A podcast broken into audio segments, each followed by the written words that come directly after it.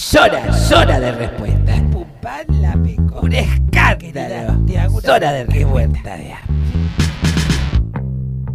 Hola, esto es Zona de Respuestas, el podcast de entrevistas periodísticas de la red de podcast del Baído, donde vamos a intentar mostrar otras facetas de algunas personalidades de la realidad social y política de la Argentina y del exterior. Y hoy eh, empezamos este, Zona de Respuestas con una invitada muy especial, Vida Morán. Buenas tardes. Buenas tardes o buenas noches. O buenos días. O buenos días. ¿Cómo estás, Vida? Muy bien, un placer estar acá en mi casa. Vida que podríamos definir eh, con dos palabras, amiga y compañera, pero hay que contar que Vida es fundadora del Baído, cuando el Baído era un programa de radio, en nuestra etapa anterior. También es actriz, directora y autora teatral. Una mujer trans que para muchas personas es una referente en educación y en arte. Y la primera pregunta, así, calzón quitado, es, de todo lo que dije, ¿en qué lugar te, te parás mejor hoy? ¿En qué lugar te sentís más cómoda? Y yo, mm, de profesión actriz, de profesión actriz, creo que es mi profesión de base.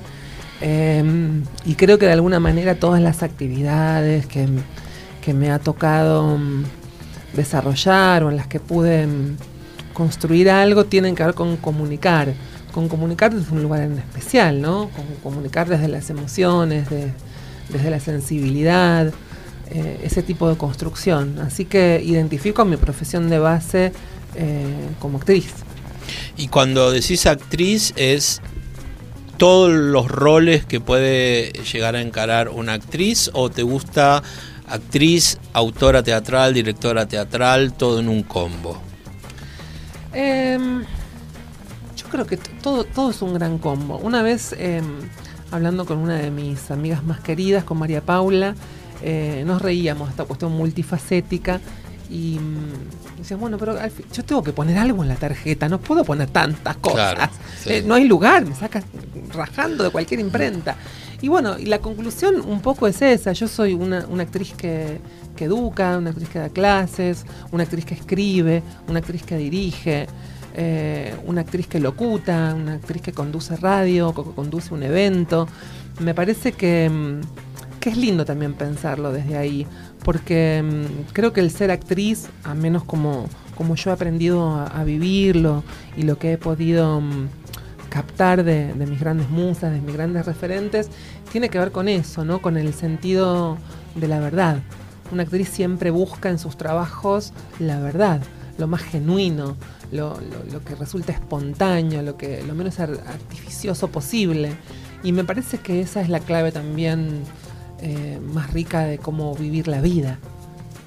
Pues sabes, no sé si estás enterada de, bueno, de ciertos debates que se están dando, eh, sobre todo en Estados Unidos, pero también llegan a otros lugares donde actrices trans o actores trans empiezan a tener eh, papeles en series o películas de difusión masiva. Y por el contrario, donde a veces eh, ha ocurrido, como el caso de Scarlett Johansson u otras actrices que las contratan como para hacer papeles trans. Eh, a mí me gustaría, en, ese sentido, nosotros hemos hecho acá un, podcast sobre la serie Pose, donde hay muchas actrices trans.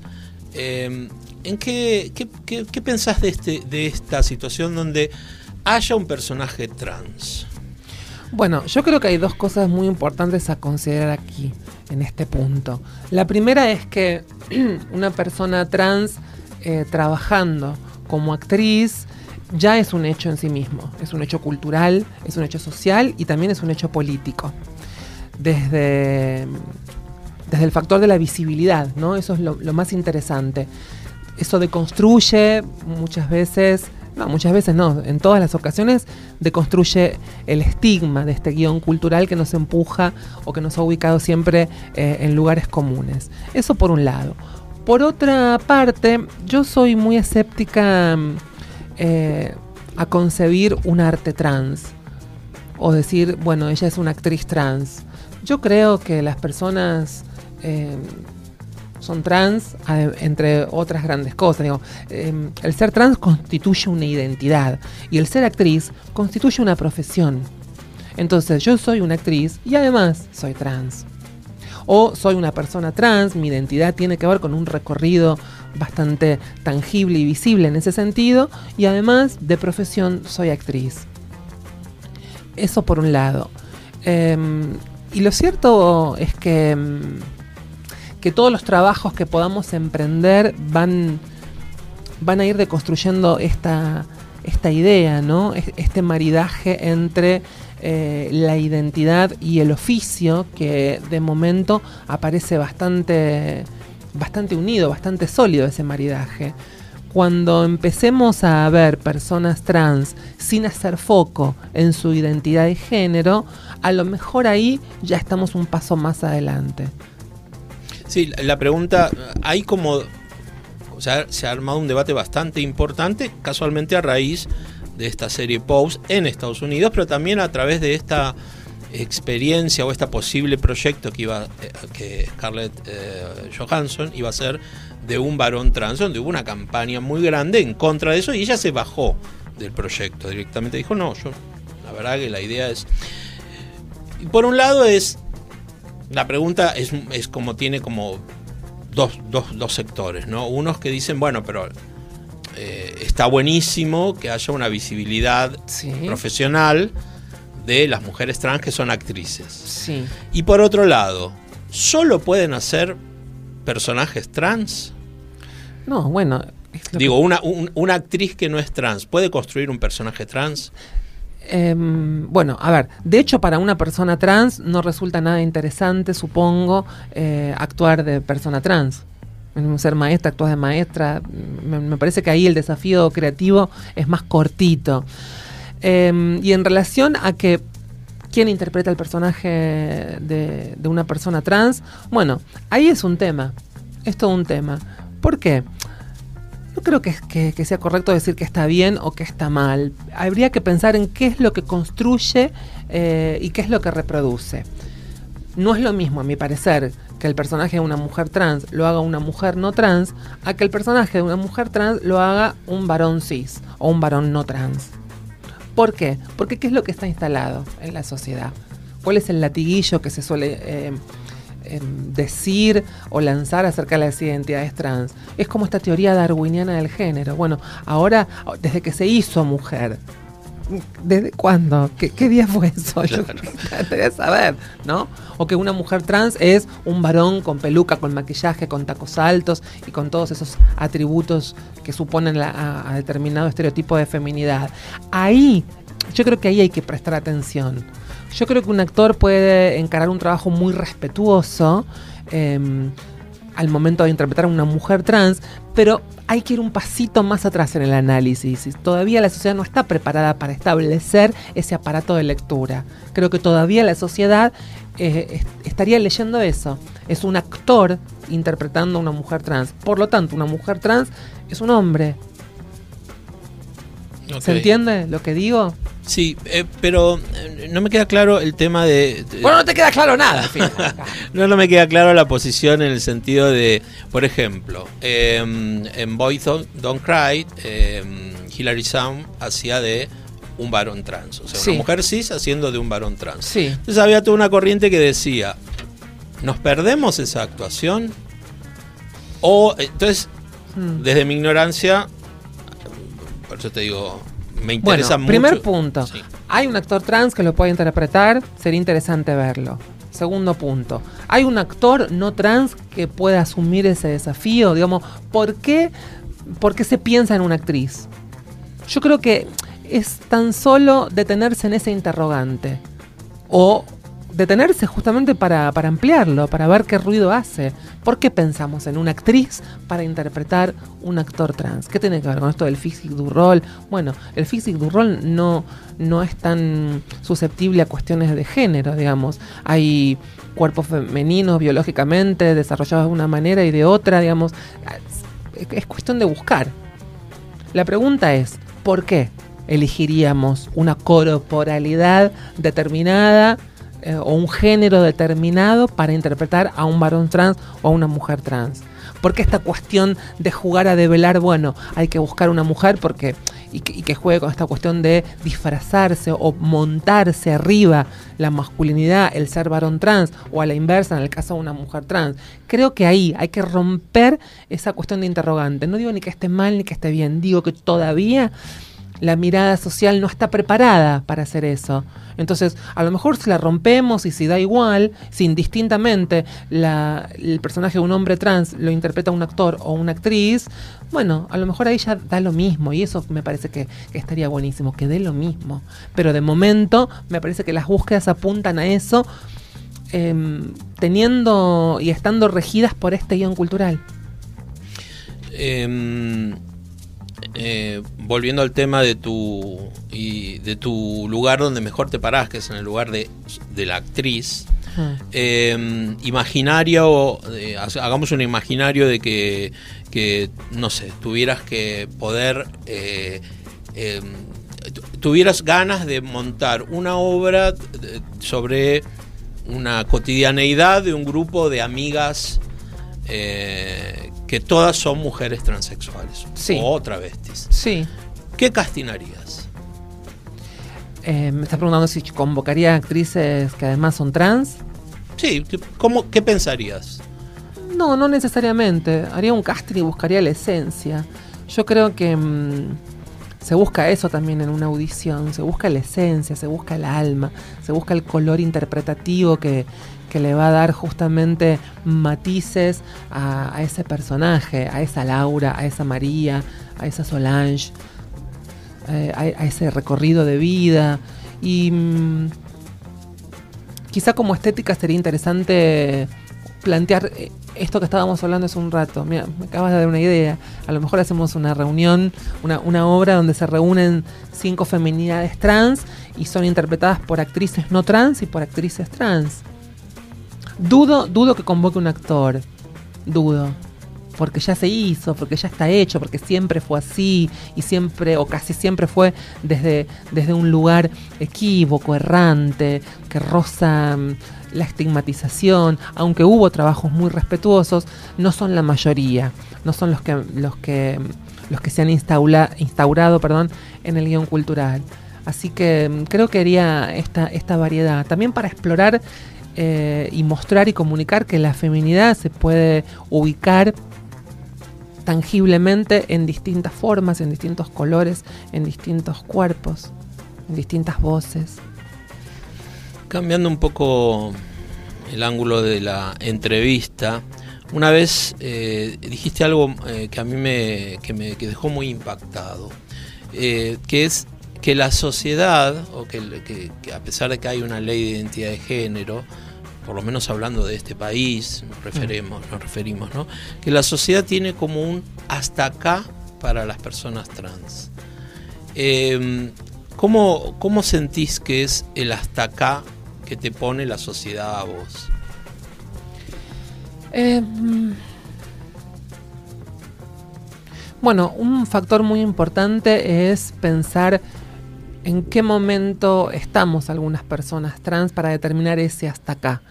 No es el mismo hasta acá de una persona trans que está en los 20 abriles que una mujer trans que atravesó los años 90 y que ya está en sus 40 y pico, en sus 43 como yo. Entonces, ese hasta acá, a mí em, me condiciona en algunos aspectos. Por ejemplo, a ver, uno, el más tangible.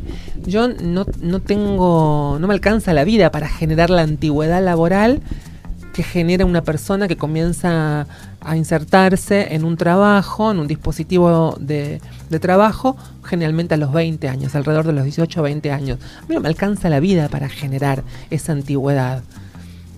Eh, digamos, pongo este ejemplo para, para plantear esta cuestión generacional.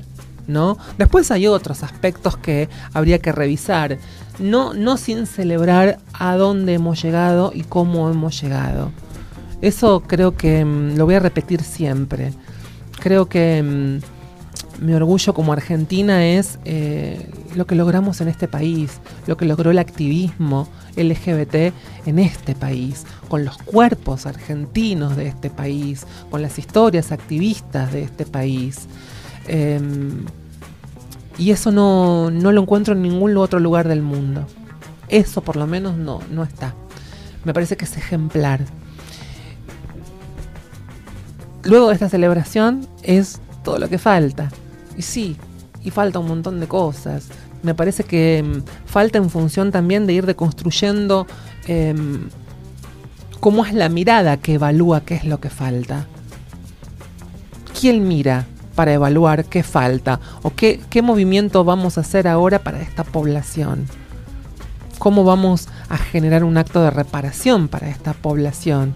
Si, lo, podemos llamar reparación. Entonces, me parece que hay que seguir trabajando desde nuestros lugares para entrenar esa mirada insistentemente, que es muy reticente a poder comprenderlo. Es muy reticente porque em, comúnmente está ubicada esa mirada desde un lugar de tutelaje, desde un lugar, bueno, de dádiva. La reparación tiene que ver con, bueno, le vamos a dar, a ver, pensemos estamos hablando de trabajo, pensemos en esta cuestión del trabajo. La inclusión laboral es un hecho político importante, es un acto de reparación, por supuesto. Creo que es el factor más vulnerable que atañe a las vidas de las personas trans. El ingreso al trabajo, los cupos laborales para personas trans. Ahora, ¿estamos pensando solamente en el cupo? ¿O estamos pensando en qué tipo de trabajo van a llevar adelante esas personas trans? Una persona trans que accede a un cupo de trabajo pasado sus 40 años, que no tiene la posibilidad de desarrollar su antigüedad, ¿qué trabajo va a tener? ¿Qué salario va a tener? ¿Qué, tareas se le van a, confiar? ¿Qué acompañamiento para poder también desarrollar ese proyecto formativo que también fue obstaculizado en, poder acceder? Se le va a ofrecer o se le va a permitir hacer. Yo creo que, estos ofrecimientos, para, no caer en esta cuestión de tutelaje o de dádiva, tiene que ver con, con poder ofrecer herramientas para que las personas podamos desarrollarnos libremente. Porque también es, es un hecho constitutivo de la libertad y de la reparación hacernos cargo de que somos personas libres, que podemos elegir. Y si yo digo elijo esto, tengo que poder hacerlo como cualquier otra persona. Perfecto. ¿Me explico? Sí. Em, una pregunta que, quiero hacerte desde el comienzo. Eh, el colectivo, el movimiento, la comunidad travesti, transexual, transgénero, trans, sí. Eh, en los últimos años ha ido eh, avanzando en visibilidad en los medios, sobre todo en los medios, ha repercutido en los medios y en la comunicación, o sea, hacia la sociedad con diversas personalidades, por llamarlo de alguna manera. Hmm.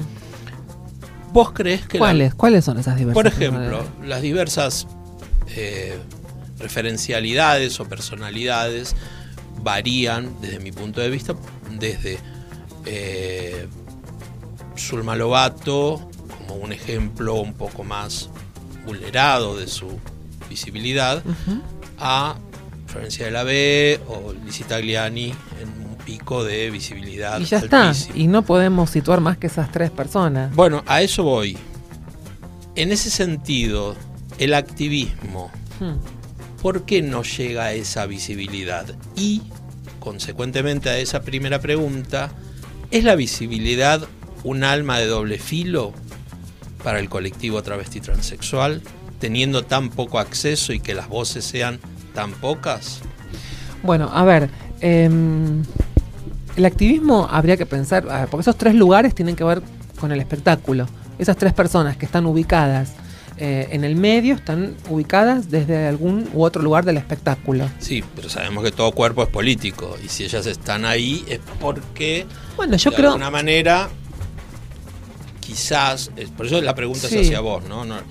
Quizás la elección de los medios o de los espacios comunicacionales sea enfocar a esas, a esas tres personas. Yo creo que mm, el activismo más genuino que yo, que yo me podría proponer es que cada persona llegue a donde desee estar. Si es en los medios, que sean los medios y en el lugar de los medios que esa persona mejor pueda desarrollarse. ¿Sí? No necesariamente. Digo esto porque a lo mejor una persona trans quiere estar neurocirujana. Otro, otro lugar encriptado, ¿no? Al que deberíamos revisar cómo, cómo ingresan las feminidades, cómo ingresan las personas trans. Bueno, otro debate. Pero mm, lo que me preguntas es em, qué es lo que el medio rescata, ¿Por qué, por, qué, por qué ellas, por qué llegaron ellas. Sí, o por qué la comunicación es a través de ellas, ¿no? La, la comunicación masiva. Eh, Flor eh, tiene una manera de comunicar, ahora ha hecho un devenir un poco más político, pero siempre ambivalente. Lizzie tiene una manera de comunicar que muchas veces pasa por lo humor, por, por, por deconstruir un poco su construcción, incluso eh, haciendo un, humor que por ahí es un poco interno. Hmm. Y, y, Zulma es la más vulnerada, la más complicada, la que todo el mundo toma en broma, cuando sería la que más ayuda necesita.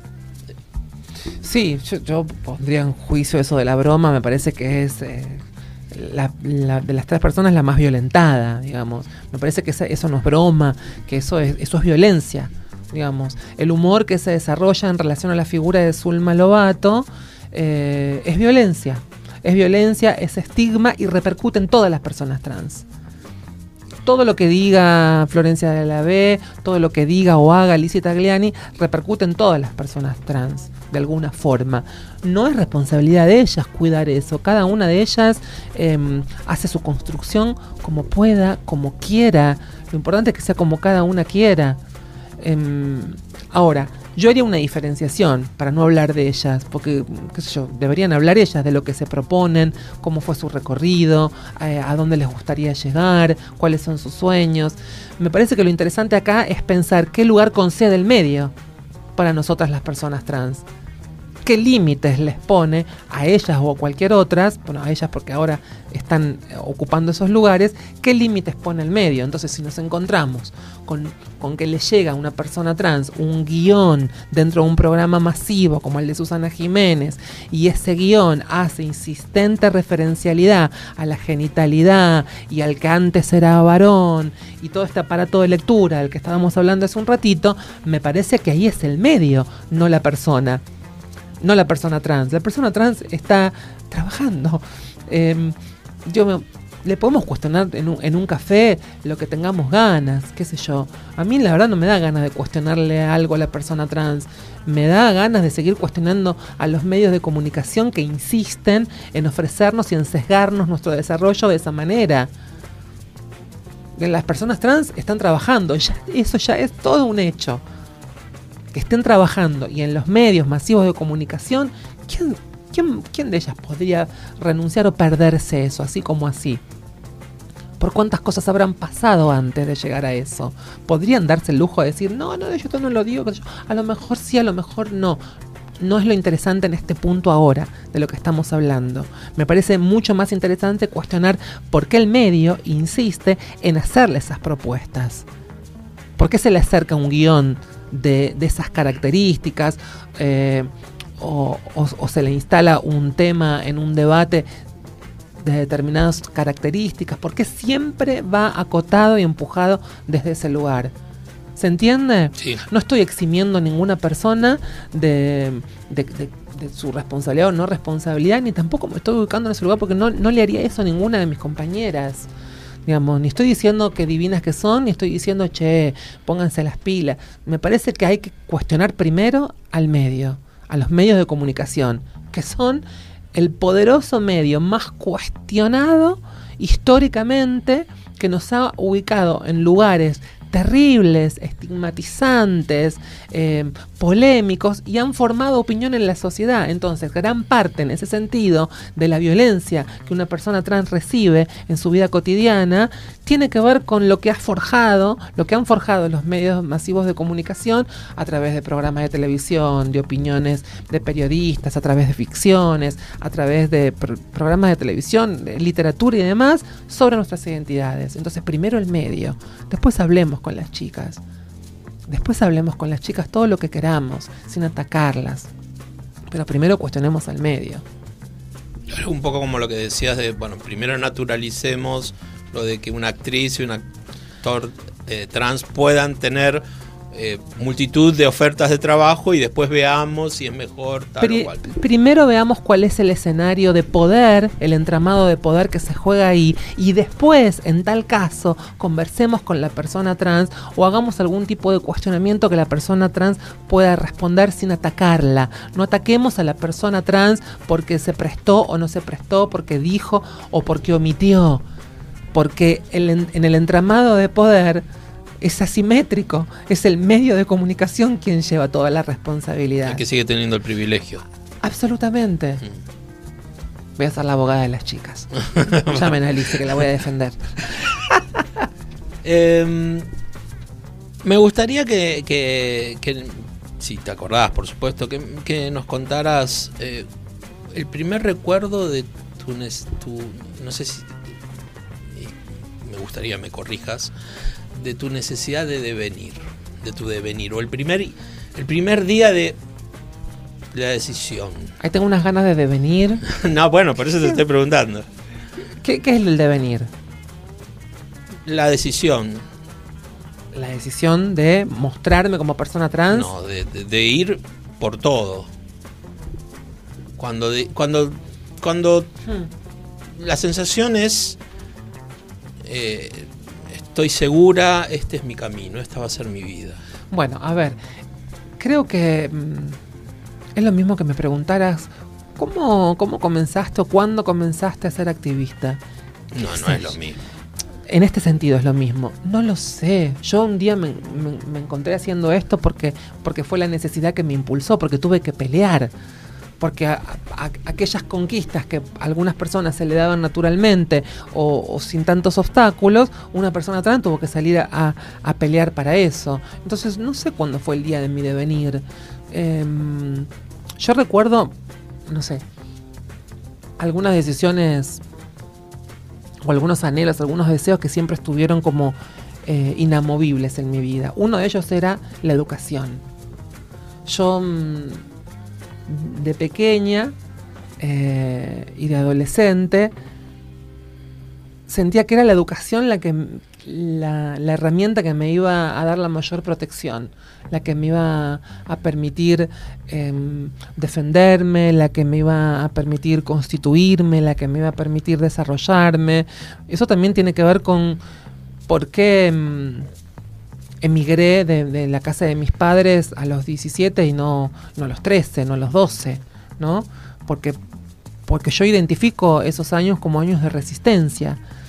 Años de resistencia en función del objetivo de, de terminar la escolaridad, de terminar el secundario.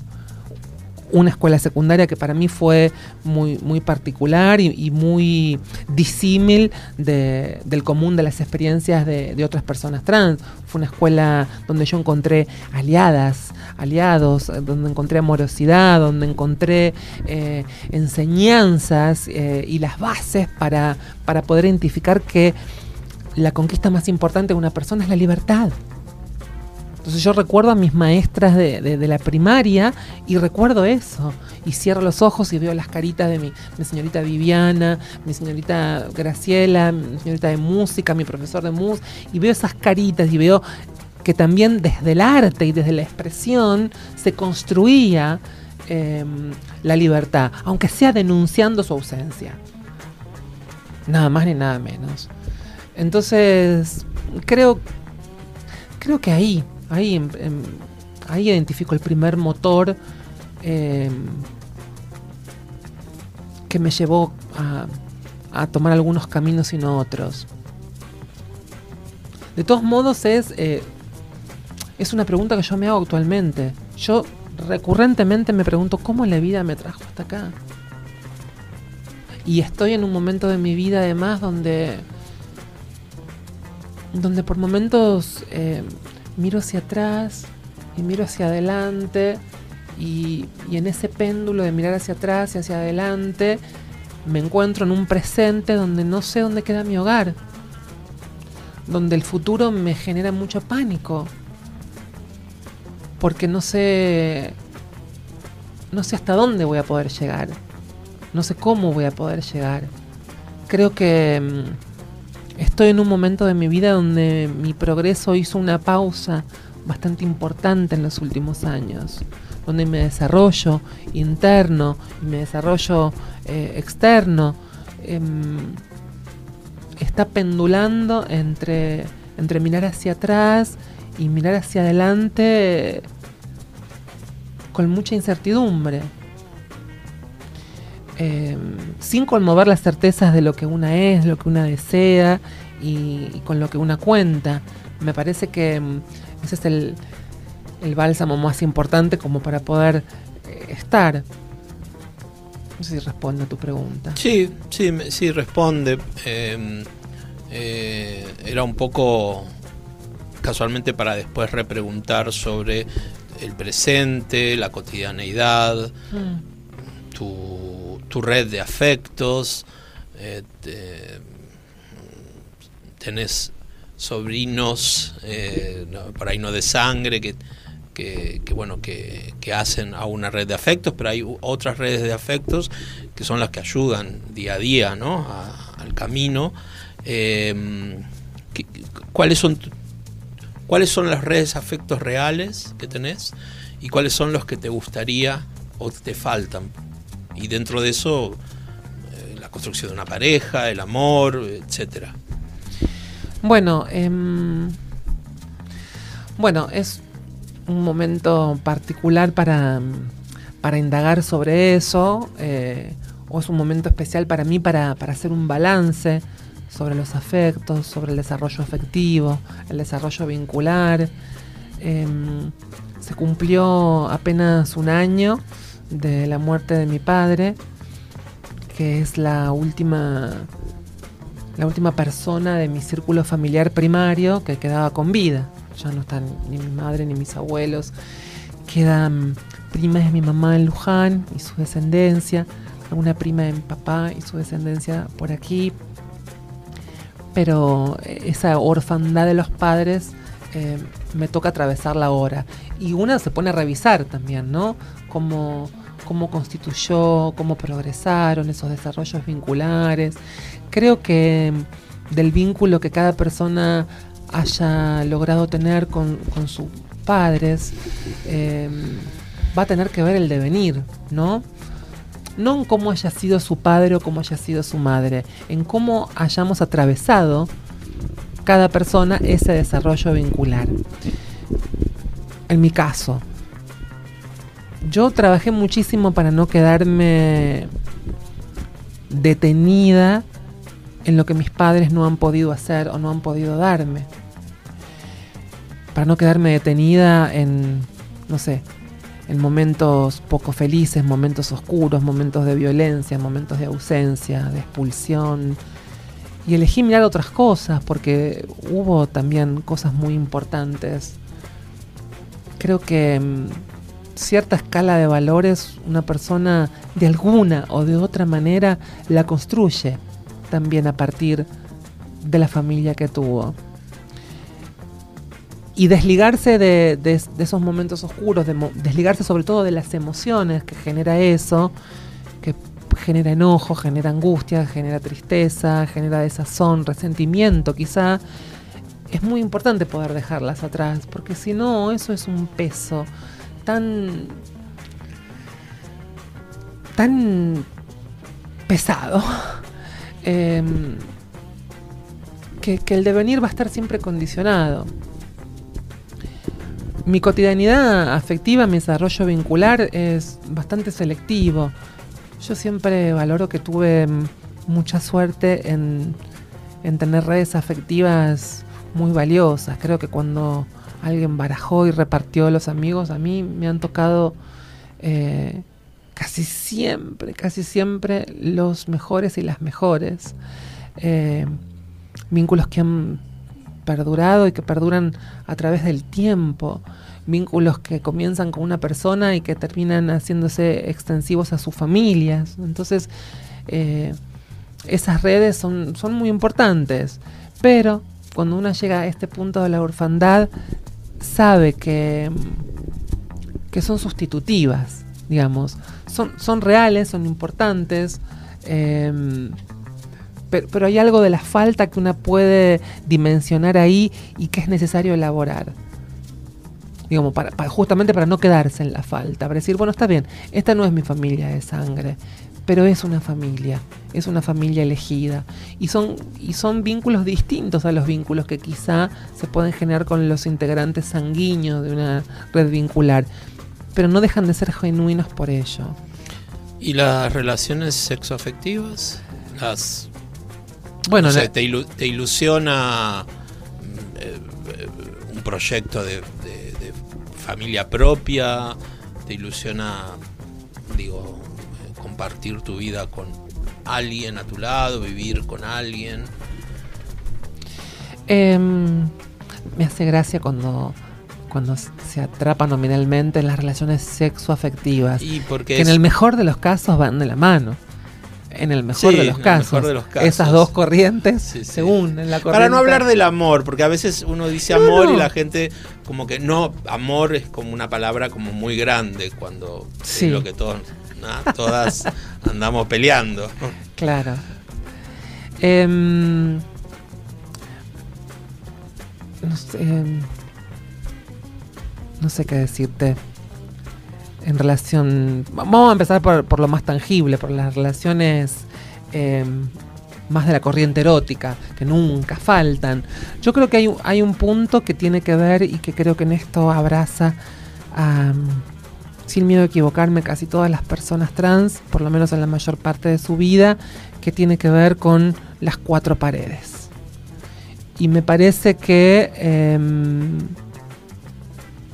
que son, de alguna manera, eh, que son un condicionante y que son eh, el mayor obstáculo con el que nos hemos encontrado la mayoría de las veces. Las cuatro paredes tienen que ver con con que el amor, el amor a veces queda atrapado ahí. A veces solo el sexo, pero a veces también el amor queda entre las cuatro paredes. No se puede mostrar. No se puede mostrar o no, no aparece la mayor, la mayor eh, cantidad de veces quien pueda trascender eso. Porque ahí aparece otro juicio que es distinto para nosotras que para la persona que a lo mejor siente el deseo de permanecer a nuestro lado y de vivir con nosotras. Y de ir al coto. Y de ir a A la playa. mundo marino. Y no sé. Me parece que ese es el, el obstáculo, por lo menos, eh, repito, sin miedo a equivocarme, que, abraza y que tiñe a la mayoría de las personas trans de mi generación. Ahora bien, a veces tiene que ver con eso, con el juicio social, y otras veces tiene que ver con identificar cuál es el objeto cuál es el objeto deseante en cuestión, ¿no? ¿Quién elige a una persona trans? ¿Qué persona se siente movilizada erótico afectivamente por una feminidad trans? ¿Con qué corporalidad? ¿Con qué desarrollo vivencial? ¿Desde qué lugar se sitúa esa persona? ¿Cómo se nombra esa persona en relación a su orientación sexual, a su identidad? Yo creo que eso sigue siendo un interrogante. Interrogante que me ha llegado a mí también a lo largo de mi vida. Muchas veces eh, me han preguntado, chicos, "Ch- discúlpame, yo que la paso tan bien con vos, ¿yo qué soy? Soy un boludo por preguntar esto. En principio un boludo. Después, después, bueno, eh, me, pare- me parece que ahí hay, hay, hay un cono de sombra. Hay un cono de sombra que sería in- interesante poder desplegar, poder echar luz. Digamos, yo no soy la dueña de la verdad para decir qué es esa persona, en qué categoría de la orientación sexual o identitaria se ubica. Pero me parece que es que si es una pregunta y que es un interrogante y que ese interrogante conlleva un estado de preocupación, un estado angustiante, es que hay un sopeso sobre eso que, es, que hay que develar, que hay que correr de ahí. Y no me contestaste una parte de la pregunta. ¿Qué parte? La parte de tu ilusión del futuro. ¿Tenés algún? Me encantaría mm, tener una casita, vivir con alguien, plantar geranios, no sé, adoptar.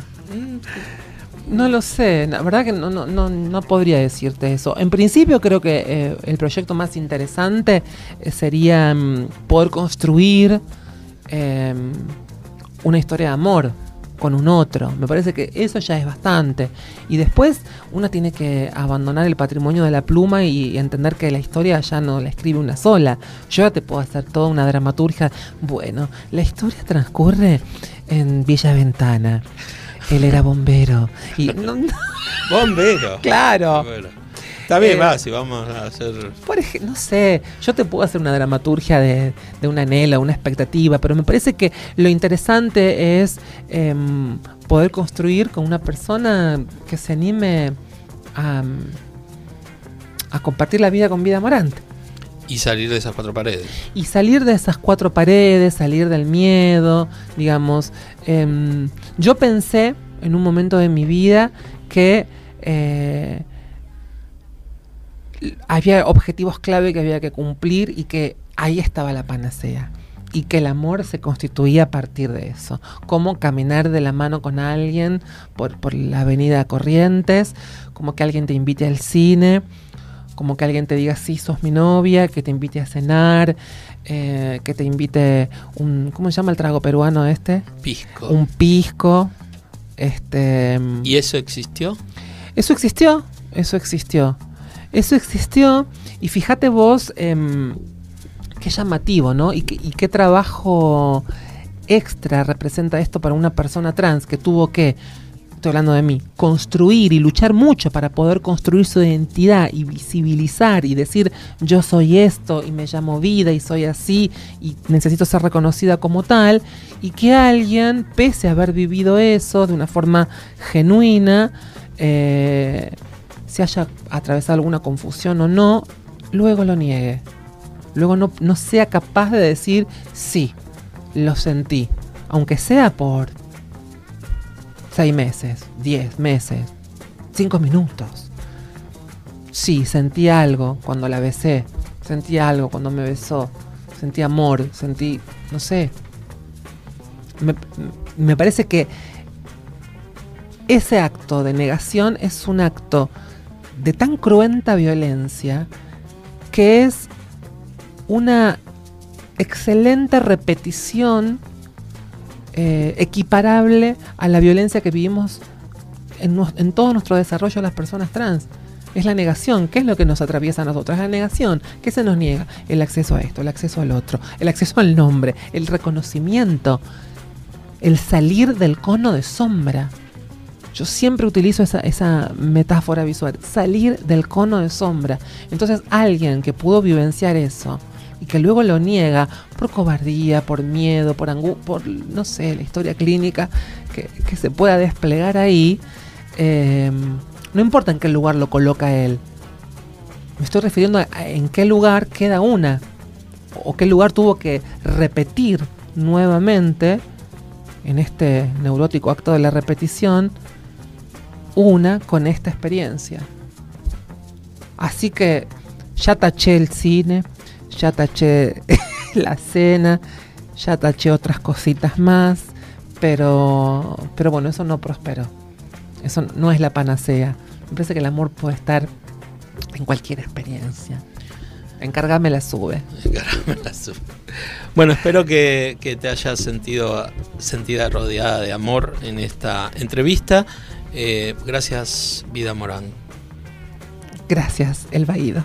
Esto fue Zona de Respuestas, el podcast de entrevistas periodísticas de la red de podcast del Baído. Zona de respuesta. Zona de Respuestas. Es parte de la red de podcast de El Baído. Buscanos como el Baído. Facebook, como el- Twitter, Y YouTube. Instagram, seguinos, Seguinos en, en Twitter, Facebook, Instagram, YouTube. arroba el Baído. Y también no te olvides de suscribirte a nuestro canal de podcast en lunfa.fm.